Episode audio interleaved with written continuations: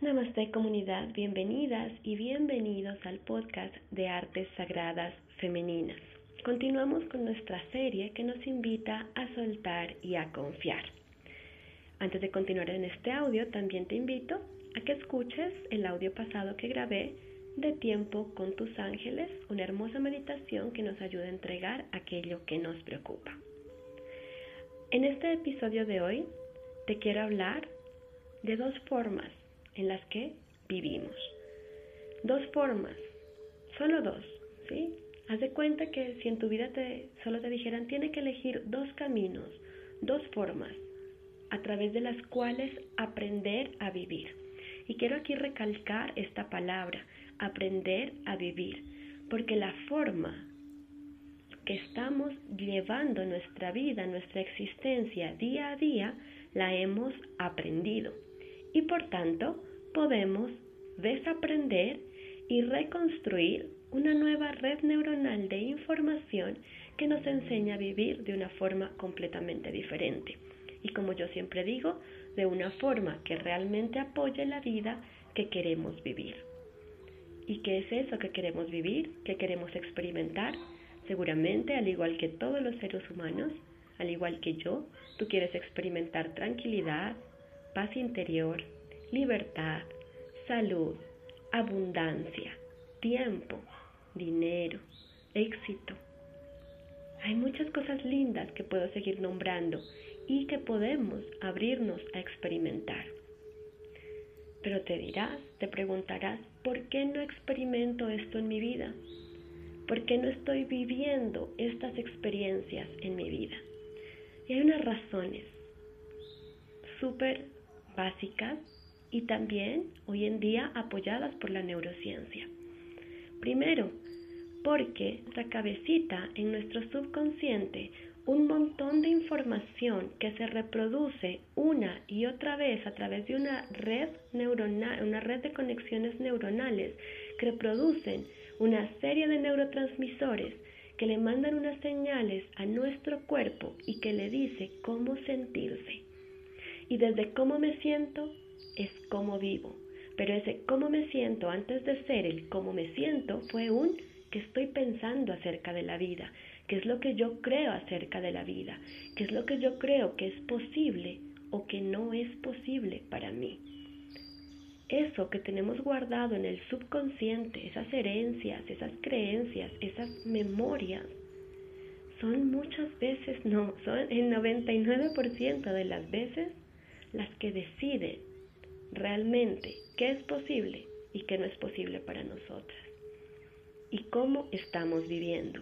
Pero la buena noticia es que a través de una serie de prácticas como mutación, como el movimiento consciente, como danza de luna, como la transformación cuántica angelical, como la canalización, como la escritura terapéutica, como la hipnosis y como muchas otras series de terapias que abordan los tres centros, cuerpo, mente y emoción, a través de esas terapias nosotros podemos recablear, nosotros podemos limpiar esa memoria, que es decir, que nosotros podemos, si, has escuchado hablar de la programación neurolingüística, del PNL, cuando hacemos ciertos movimientos con el cuerpo, cuando escribimos con la mano izquierda, cuando hacemos cosas que nos sacan de nuestra zona de confort, cuando dejamos de usar las mismas palabras y nos ampliamos a una nueva gama, a un nuevo vocabulario que apoye la vida que queremos vivir, ¿qué es lo que pasa? ¿Por qué funciona? Con la práctica, obviamente, y con la constancia. Porque nuestro cerebro empieza a formar nuevas vías de pensamiento que le da la orden a nuestro lóbulo prefrontal y frontal de que encuentren aquello en lo que estamos pensando que nos hace sentir renovadas, que nos hace sentir bien y por ende lo atraiga a nuestra vida. Ahí también vamos, vamos hablando ya un poquito de cómo funciona científicamente la ley de atracción.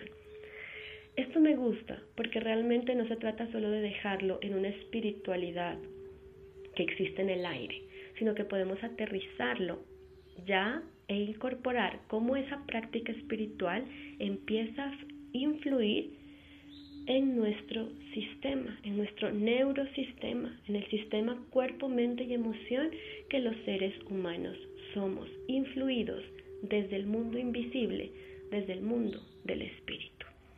Así que te hablaba, ya después de esta breve explicación, de que te voy a invitar a que elijas una forma de vivir.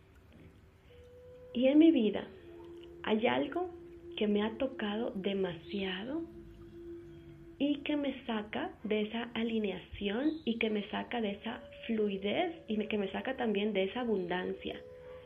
Y es el control y la desconfianza, que van de la mano. Cuando yo desconfío de que el universo, la fuente infinita, la madre naturaleza, los ángeles, me pueden apoyar en mi vida, en ese momento yo empiezo a querer controlarlo todo. Desconfío del universo y por ende desconfío de mí porque no hay separación, no hay afuera, no hay adentro, no hay allá, no hay acá. Somos uno.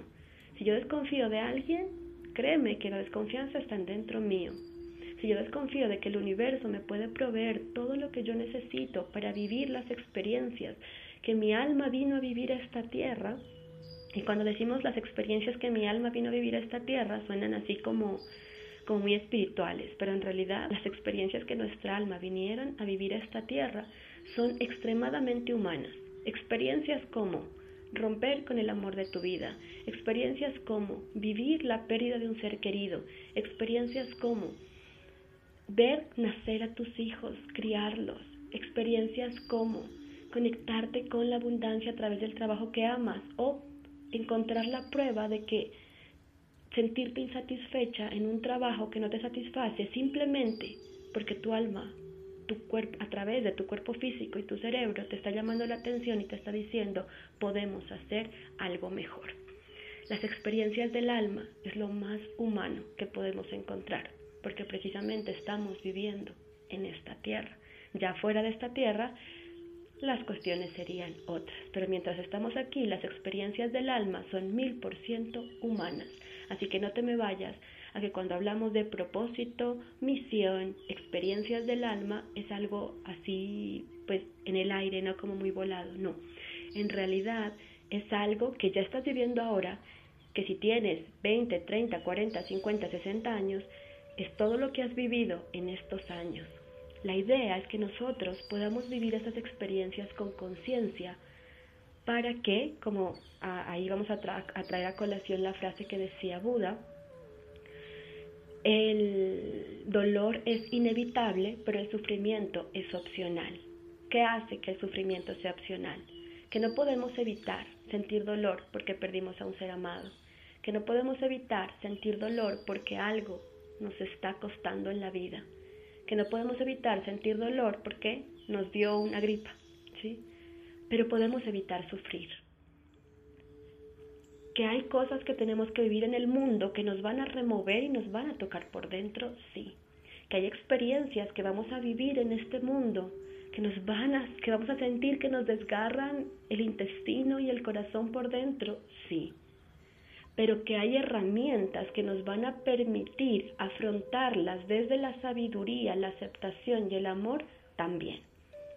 Entonces, recordemos que el dolor es inevitable en esta existencia humana, pero que si sufrimos es realmente porque nos enganchamos a la emoción, al sentimiento, nos enganchamos a ese caldo bioquímico que nuestro cerebro derrama por todo nuestro torrente sanguíneo, esa sensación que nos produce, una vez la situación se ha presentado. Y cuando nos enganchamos a eso, nuestro cerebro lo vuelve a reproducir una y otra y otra vez. Y entonces muchas de mis consultantes en mis terapias me preguntan, me he dado cuenta que repito el mismo patrón de relación una y otra y otra vez. ¿Por qué? Porque tu cerebro se ha enganchado tanto a ese caldo bioquímico que se traduce en apego, celos, adicción al maltrato, obviamente porque tu, tu pareja una y otra vez te engaña y te has vuelto tan adicta a ese caldo bioquímico que lo reproduces una y otra vez. O eres tan inconsciente de, ese, de esas sensaciones que no te has encargado de desprogramarlas. Entonces, Cuando nosotros entramos en la desconfianza en la vida, entramos en el control. Entramos en que queremos hacer las cosas nosotras y terminarlas nosotras. Queremos, como, como compartía en una publicación de mi Instagram, queremos darle la forma al resultado. Y si hay algo lindo que nos ha enseñado el arte, los músicos, los danzantes, los artistas plásticos, los artistas visuales, es que cuando te rindes a ser un canal para el arte, el arte puede nacer sublime, único y efímero como lo es él. Pero si un pintor trata, empieza su pincelada y ya tiene la idea de en qué va a terminar el cuadro, y se esfuerza porque termine tal y como lo tiene en la cabeza, lo que va a pasar es que no va a disfrutar el camino, el viaje de pintar. No va a disfrutar, no va a dejarse sorprender porque de pronto una pincelada mal dada lo puede llevar a crear un paisaje completamente novedoso y no va a dejarse sentir placer porque el control conlleva que contraigamos todo nuestro cuerpo, contraigamos nuestro ano, nuestro canal vaginal, contraigamos nuestro pecho, contraigamos nuestra columna, contraigamos nuestros maxilares, frunzamos el entreceño. Y entonces todo ese control, todo ese cuerpo apretado y tenso no puede experimentar placer. Y cuando terminas el cuadro, pues sí, posiblemente sea muy parecido a lo que tenías en mente, pero ¿de qué vale si no disfrutaste el camino y si no te dejaste sorprender a la vida, si no le diste un porcentaje al universo para que Él te muestre que dentro tuyo existen cosas muchísimas más grandes de las que ya conoces y que, podrías, que hubieses podido explorar algo completamente nuevo y a través del camino de crear pudiste haberte transformado a ti mismo y a ti misma Pudiste haber empezado el cuadro siendo uno y terminado siendo alguien completamente diferente porque permitió que el universo entero te lo atravesara y se plasmara en este mundo material. Asimismo, con la danza, yo soy bailarina y algo que a mí me, encantaba, me encanta hacer todavía y que lo hago en mis sesiones de danza de luna es improvisar. En ese momento le llamaba improvisar, hoy en día canalizo pero ¿qué era eso? Me ponía el traje, lo que me llamaba la atención, los accesorios que yo sentía que quería ponerme en ese momento, escuchaba una canción que me parecía linda, que conectaba con mi alma y salía al escenario sin un paso en mente, salía al escenario sin una coreografía en mente y me dejaba llevar por lo que la música me inspiraba, por lo que el traje inspiraba, por lo que el público me inspiraba y por lo que en ese momento yo sentía necesitaba salir de mí. Cuando voy a clases de danza de luna, conecto con una música que me guste, veo a las chicas y empiezo simplemente a dejar que lo que tenga que nacer nazca y por eso es tan sanador. Así que esa es la invitación a la vida y es la segunda forma de vivir. ¿Qué tal si en lugar de vivir en ese control y desconfianza, vivimos en la confianza, en la entrega, en la rendición, en ser un canal para la vida, para que tal como en el ejemplo del pintor, tú simplemente des el primer paso, pongas la primera idea y digas, yo voy a crear este cuadro de mi vida, yo voy a pintar estos viajes, yo voy a tejer estas relaciones, yo voy a cocinar este emprendimiento, yo voy a danzar esta idea, yo voy a hacer esto en mi vida. Y pones la idea, pero en ese momento te rindes y deja que el universo se vaya transformando en la medida en que tú vas plasmando poco a poco. Estoy segura que si uno le pregunta a cada artista, músico, eh, actor, bailarín, cualquier artista, cualquier persona que se pare en un escenario y haga su arte, o que simplemente esté en su taller y haga su arte, y si le preguntas cuál ha sido la mejor obra que ha producido, habrán dos características. Primero, que no la pensó, la sintió y dejó que naciera. Simplemente fluyó, eso que llaman fluir. Y la segunda, que fue muy efímero, que no te aferraste a ella, que no quisiste que se reprodujese exactamente igual en el siguiente momento mientras se desarrollaba, que no la pensaste y obviamente, por ende, no la controlaste. Así que invitarte a vivir la vida en completa fluidez es realmente un salto de fe. Y el salto de fe será el tema de nuestro siguiente podcast, de nuestro siguiente episodio. Así que por ahora te quiero dejar con esta inquietud. ¿Vives en el control, el miedo y la desconfianza? ¿O te quieres abrir a vivir como un canal, con confianza, soltando, fluyendo? Porque el que fluye, confía. Porque el que confía vive en el presente y disfruta lo que está haciendo ahora tal y como está sucediendo ahora. Quien no confía y controla no puede disfrutar el momento presente porque ya está pensando en cómo va a controlar y darle forma al momento siguiente en su vida para poder obtener lo que su ego cree que necesita. La desconfianza y el control tienen un patrón egoico que se llama necesidad totalmente contrario a la vibración de abundancia. El que fluye y confía vive desde un código interno de abundancia, porque sabe que siempre será provisto.